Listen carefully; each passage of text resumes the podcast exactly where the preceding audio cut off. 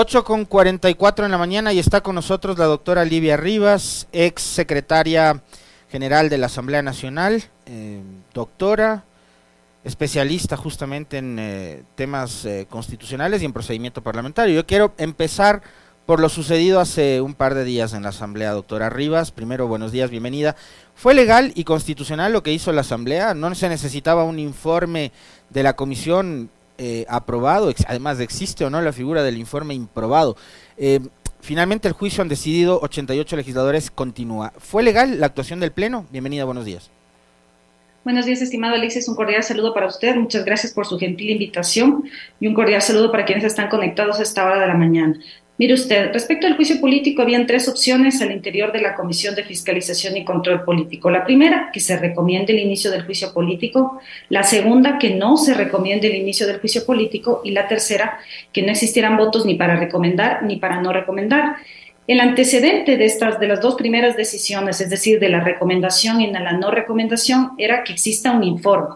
Ahora, respecto de este informe, pues recordarán que días atrás se hablaba de que eh, sobre la base de una interpretación de la ley en el sentido de que solo basta un informe motivado y que no requiere de forma alguna ser aprobado. Esto no es posible porque es, esta referencia a lo motivado es una norma de carácter general en el rango constitucional, porque todos los actos de la administración pública se entiende que deben ser motivados, pero no es suficiente eh, afirmar que se requería un informe si no pasa por la aprobación de los legisladores porque es la única forma de afirmar que proviene de una comisión especializada y en este caso la única forma de afirmar que la Comisión de Fiscalización y Control Político recomienda o no recomienda el inicio de un juicio político es que sea aprobado por la mayoría absoluta de los integrantes de la comisión, lo que en este caso no pasó porque recordarán ustedes pues, que efectivamente la moción que se plantó dijo de relación con la aprobación de un informe de no recomendación, lo que no tuvo los votos y no se permitió que los legisladores, en ejercicio de los derechos que están establecidos en la ley orgánica de la función legislativa, que es de mocionar y de someter, de, poder ejercer el derecho al voto respecto de las mociones que son sometidas, puedan eh, plantear otra alternativa que era la recomendación del juicio político. De forma tal que frente a ese escenario y al haberse cerrado la sesión y no existir un informe, porque eh, realmente el trabajo realizado al interior de, los miembros de la comisión al no haber sido aprobado, pues realmente no reviste la naturaleza jurídica que exige la ley orgánica de la función legislativa de ser eh, asumido como un informe de la comisión.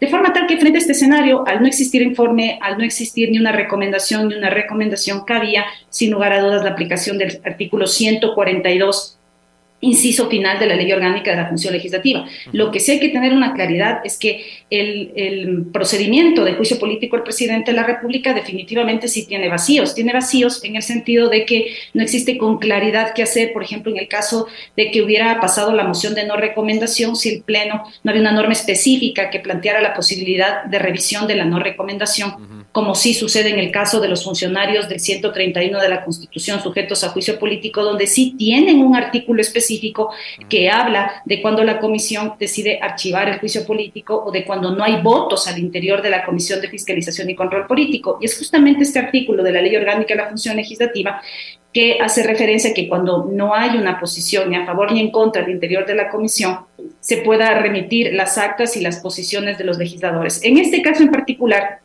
pues no existe esta norma en específico. Luego de la clausura de la sesión, pues realmente no había informe, no había, eh, no, no se hizo, em, no se remitió pues justamente todos estos elementos que habla este artículo porque estaban regulando el juicio político a los funcionarios del 131, de forma tal que lo que hizo el presidente de la Asamblea Nacional es aplicar esta norma del 142. Es una norma que existe, es la primera vez que se aplica en un caso particular de esta naturaleza. Es una norma nueva que surge de las reformas a la ley orgánica de la función legislativa del año 2020. Y esa norma justamente permite que en el caso de que en circunstancias como estas, de la que no se haya podido llegar a la aprobación eh, de un informe como este podría ser en temas de fiscalización, y aquí también venía una duda de que esto no es aplicable a un juicio político, eh, pero también tenemos que recordar que la Asamblea Nacional tiene varios mecanismos de fiscalización y control político. Y uno de esos mecanismos de fiscalización y control político definitivamente es el juicio político y así lo ha reconocido también la Corte Constitucional. Ahora, eh, doctora, entendiendo perfectamente bien la explicación eh, de la interpretación de la ley y la constitución que usted nos hace. Acá está de por medio la actitud que adopta el presidente de la comisión en el momento de clausurar la sesión y no permitir que los legisladores puedan mocionar otra posibilidad. ¿Ahí qué se hace? Pues definitivamente el presidente de la comisión obviamente es quien preside las sesiones, quien convoca, quien clausura, esa es su facultad prevista obviamente en la ley orgánica de la función legislativa, pero obviamente en el marco del debate, y esto pasa en todas las comisiones, obviamente todos los informes, si bien se, se nutren de los criterios valiosos de los asesores, al final del día quien deciden son los legisladores, porque son los legisladores los que son electos democráticamente por todos nosotros y son nuestros representantes, ellos son los representantes quienes quienes eh, obviamente están a cargo del ejercicio de las competencias de legislación y fiscalización, de forma tal que el legislador siempre tiene que tener la posibilidad de presentar sus observaciones, de poder modificar lo que está contenido en los informes, en los textos de los proyectos de ley, hasta antes de ser sometido a votación un texto, ¿no es cierto? Y entonces la posibilidad en este caso en particular no existía porque en el procedimiento de fiscalización y control político uno no puede presentar informes de minoría, esto, esto, esto está atado al procedimiento legislativo donde sí cabe. En el procedimiento de fiscalización y control político esto no existe, existe un único informe, pero ese informe tiene que ser nutrido con las observaciones, con los comentarios, con las solicitudes de cambio, que bien pueden ser acogidas o no, pero que tiene que permitirse a los legisladores poder expresarlos, porque justamente es parte del proceso deliberativo que la propia Corte Constitucional reconoce también en su fallo donde dio el dictamen al, presidente de la República para que eh, proceda el juicio político hay un principio democrático, de forma tal que el legislador no puede ser limitado de forma alguna en el ejercicio justamente de esta participación a la que está llamada y que está amparado en la Constitución y en la ley. Ahora, eh, una, de las, una de las cosas que me parece fueron eh, muy propositivas durante el periodo legislativo anterior, doctora Rivas, eh, fueron estas reformas a la ley orgánica de la función legislativa para evitar que la comisión de fiscalización se convierta en lo que muchos decían la famosa comisión de archivo.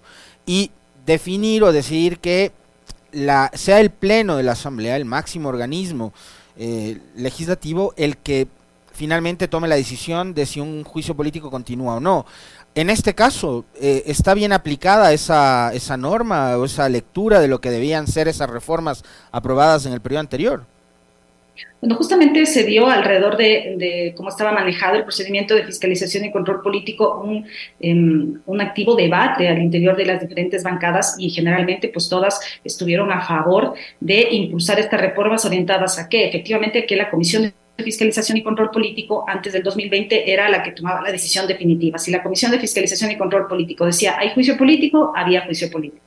Si la Comisión de Fiscalización y Control Político decía no hay juicio político archivo, no había juicio político. Si la Comisión de Fiscalización no se ponía de acuerdo en si hay archivo o no hay archivo, quedaba en el limbo, como solíamos decir. Y entonces este limbo y el archivo, eh, pues obviamente limitaba las facultades de la, de la, Asamblea Nacional en el ámbito de la fiscalización y control político. En todo caso, creo que hemos llegado a un extremo. Eh, yo creo que hay que tratar de encontrar a futuro una, un, texto legislativo eh, que trate de poner en, equilibrio estas facultades de la Comisión de Fiscalización y del Pleno. ¿A qué me refiero? Porque si nos vamos a los escenarios en los cuales la Comisión de Fiscalización y Control Político, que es la que sustancia todo el procedimiento justamente de práctica de pruebas y es la que llega a concluir efectivamente, pues ya ha pasado en este periodo legislativo que la Comisión de Fiscalización ha llegado a aprobar informes con la mayoría absoluta que se requiere diciendo, bueno, es que no han habido los elementos de juicio suficientes para afirmar que existe el incumplimiento de funciones, que es la causal de juicio político de los funcionarios, y por lo tanto se sugiere que no haya juicio político. Y llega al Pleno y el Pleno dice, no, no estamos de acuerdo, sí tiene que haber juicio político. Pero ahí hemos llegado también a un extremo, porque dado que la Comisión de Fiscalización es la que practica las pruebas, la que conoce a profundidad de qué se trata el caso, la que ha escuchado al funcionario que ha sido sujeto de fiscalización, al final del día todo esto queda en nada. Entonces, creo que hay que tratar de encontrar un punto medio, un, equilibrio como una finalidad de garantizar definitivamente el derecho al debido proceso y la presunción de inocencia de quienes son sometidos a juicio político. ¿Nos das una explicación breve, doctora Livia Rivas, de cómo procede de aquí en adelante? Porque este juicio político, este procedimiento, nos encuentra justamente la misma semana en la que la Asamblea tiene que reorganizarse, elegir presidencia, vicepresidencias, vocalías del CAL, reordenar nuevamente las comisiones y usted sabe que eso forma parte de un proceso que es absolutamente legítimo a pesar de las prácticas que ahora mismo, sobre las cuales ahora mismo se está discutiendo, em, que es parte de la negociación política, ¿no? Em, el domingo la Asamblea tiene que elegir nuevas autoridades. Dependiendo de eso, el actual presidente Saquicela puede desde ya convocar al Pleno, hay que esperar a que el domingo exista una nueva presidencia, que bien podría ser él, o podría ser cualquiera de los otros 136. ¿Qué es lo que va a pasar? ¿Qué es lo que va a pasar? ¿Cómo queda la, la convocatoria para el Pleno y el juicio político? No, lo que entiendo efectivamente se va a convocar a la... Eh, esta semana no va a haber el juicio político, definitivamente hay que dejar transcurrir los plazos previstos en la ley orgánica de la función legislativa. Eh, aquí también hay otro vacío y entiendo que la interpretación que va a realizar la Asamblea Nacional es la que me voy a comentar. Lo que dice el texto de la ley orgánica de la función legislativa parte del supuesto de la existencia de un informe y por eso señala que en el caso de que eh, la Comisión de Fiscalización presente un informe, será puesto en conocimiento del presidente de la Asamblea Nacional y se activará una serie de plazos para para que se convoque el presidente de, de, la República al juicio político. En este caso en particular sabemos que no hay informe, de forma tal que lo que la interpretación que va a dar la Asamblea Nacional y que ya le hemos escuchado al respecto de varios legisladores es que se va a poner en conocimiento de las y los legisladores justamente la resolución adoptada por el Pleno de la Asamblea Nacional en el sentido de dar inicio al juicio político. Esta resolución que originalmente se preveía que sea aprobada con una mayoría simple, que en este caso en particular a mí me parecería que era inadecuado, porque realmente las mociones deben contar con un apoyo de la mayoría absoluta de los legisladores, es decir, por lo menos 70 legisladores, pero en este caso en particular vemos que inclusive superó la mayoría absoluta y se obtuvo 88. Entonces, lo que se va a hacer es difundir esta resolución. La norma lo que dice es que dentro del plazo de tres días pues el presidente de la Asamblea Nacional dispondrá a la Secretaría General que se ponga en conocimiento de los legisladores. Ahora, como está redactado el 92 de la Ley Orgánica de la Función Legislativa, habla dentro de, no son plazos topes, mejor dicho, son plazos topes, no, no es que hay que esperar y estos tres días, sino que son plazos topes. Puede hacerlo el presidente de la Asamblea el primer día, como puede hacerlo el segundo, pero tiene hasta el tercer día.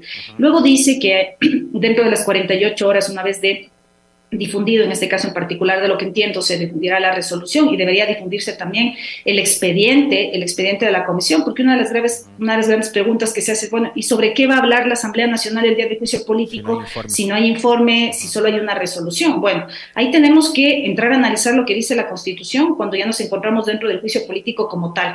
La Constitución y la ley orgánica de la función legislativa dice que los legisladores, los asambleístas interpelantes y el señor presidente de la República, pues van a girar el debate en torno a las pruebas, en torno a las pruebas que han sido presentadas dentro del proceso. ¿Y dónde se presentaron las pruebas? ¿Dónde se practicaron las pruebas? Pues son las pruebas que se practicaron dentro de la Comisión de Fiscalización y Control Político. A esas se deberán referir, pues, tanto los interpelantes como el señor presidente de la República en ejercicio legítimo de su derecho a la defensa, claro está.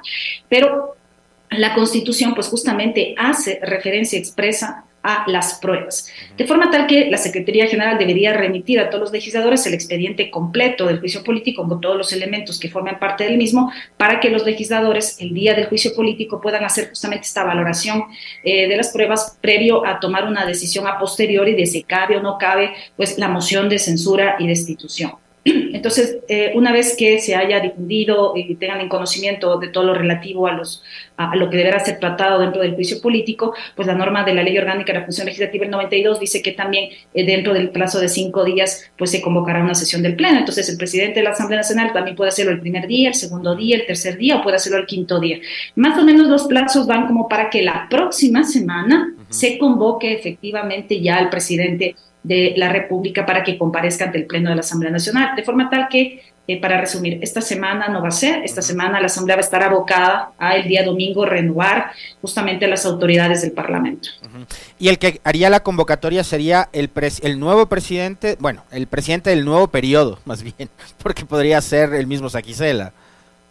Claro que sí, ya la convocatoria para, para, el juicio político sería el transcurso de la próxima semana y habrá que ver pues quién efectivamente, cuando lo que se entiende, ya lo han dicho los legisladores expresamente, eh, algunas bancadas en el sentido de respaldar al actual presidente Virgilio Saquicera. Se entenderá, por tanto, que si eso efectivamente el día domingo pasa y efectivamente se contabilizan por lo menos 70 votos a favor de la moción para, para ratificarle en el cargo de presidente, pues efectivamente efectivamente él mismo sería el que convoque. Si no, pues cualquiera de los legisladores, porque cualquiera de los 137 pueden ser electos o electas presidente o presidente de la Asamblea Nacional. Doctora, nos queda un minutito y un poquito más. Eh, si nos resume igual, brevísimo, ¿cuáles son los, los procedimientos y elementos más básicos para la elección de nuevas autoridades en la Asamblea? Mayoría, etcétera, etcétera.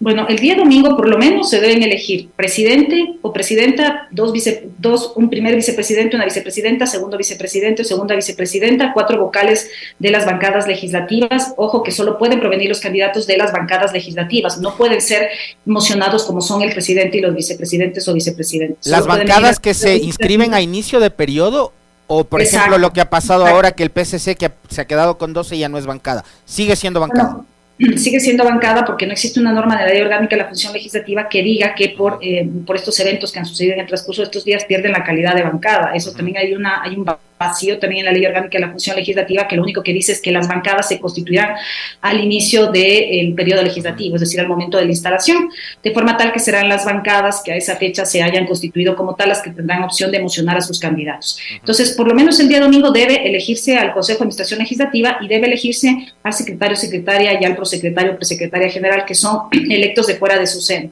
Y en el transcurso de la semana, entenderé yo, pues que se renovarán las comisiones especializadas, se tendrán que nombrar nuevamente una vez que se renueven las comisiones especializadas, las 15 comisiones especializadas a sus presidentes o presidentas, vicepresidentes o vicepresidentas también, y adicionalmente se tendrá que normar a los cinco miembros del Comité de Ética, que es también una figura que se incluyó en las reformas a la Ley Orgánica de la Función Legislativa, que también tiene que ser electos uno por uno y que también provienen de las diferentes bancadas legislativas. Entonces, a todas estas autoridades habrá que elegirlas, pero sobre todo el día domingo al Consejo de Administración Legislativa en su conjunto, a los siete miembros. A veces suele pasar que suele quedar pendiente uno que otro vocal. Podría pasar que cierre la sesión del Pleno sin que se conforme la totalidad de los siete, pero definitivamente tiene que cerrar con eh, la nominación, por lo menos, de candidatos al Consejo de Administración Legislativa y la designación del nuevo secretario o secretario, del prosecretario o prosecretaria general. Y un factor para terminar nada más, hay una reforma a la Ley Orgánica de la Función Legislativa donde se habla de criterios de paridad, de alternabilidad y interculturalidad. Entonces, por eso deberá tomarse en consideración la participación de hombre-mujer, mujer-hombre y también un tema de interculturalidad. Le quiero agradecer, como siempre, la gentileza de aceptar nuestras invitaciones a la doctora Livia Rivas, eh, con quien hemos conversado sobre el procedimiento de juicio político y también lo que serán la renovación de autoridades en la Asamblea. Un abrazo, gracias, doctora. Gracias, Alexis, un fuerte abrazo para usted y gracias por habernos por haberme invitado. Gracias. Mm.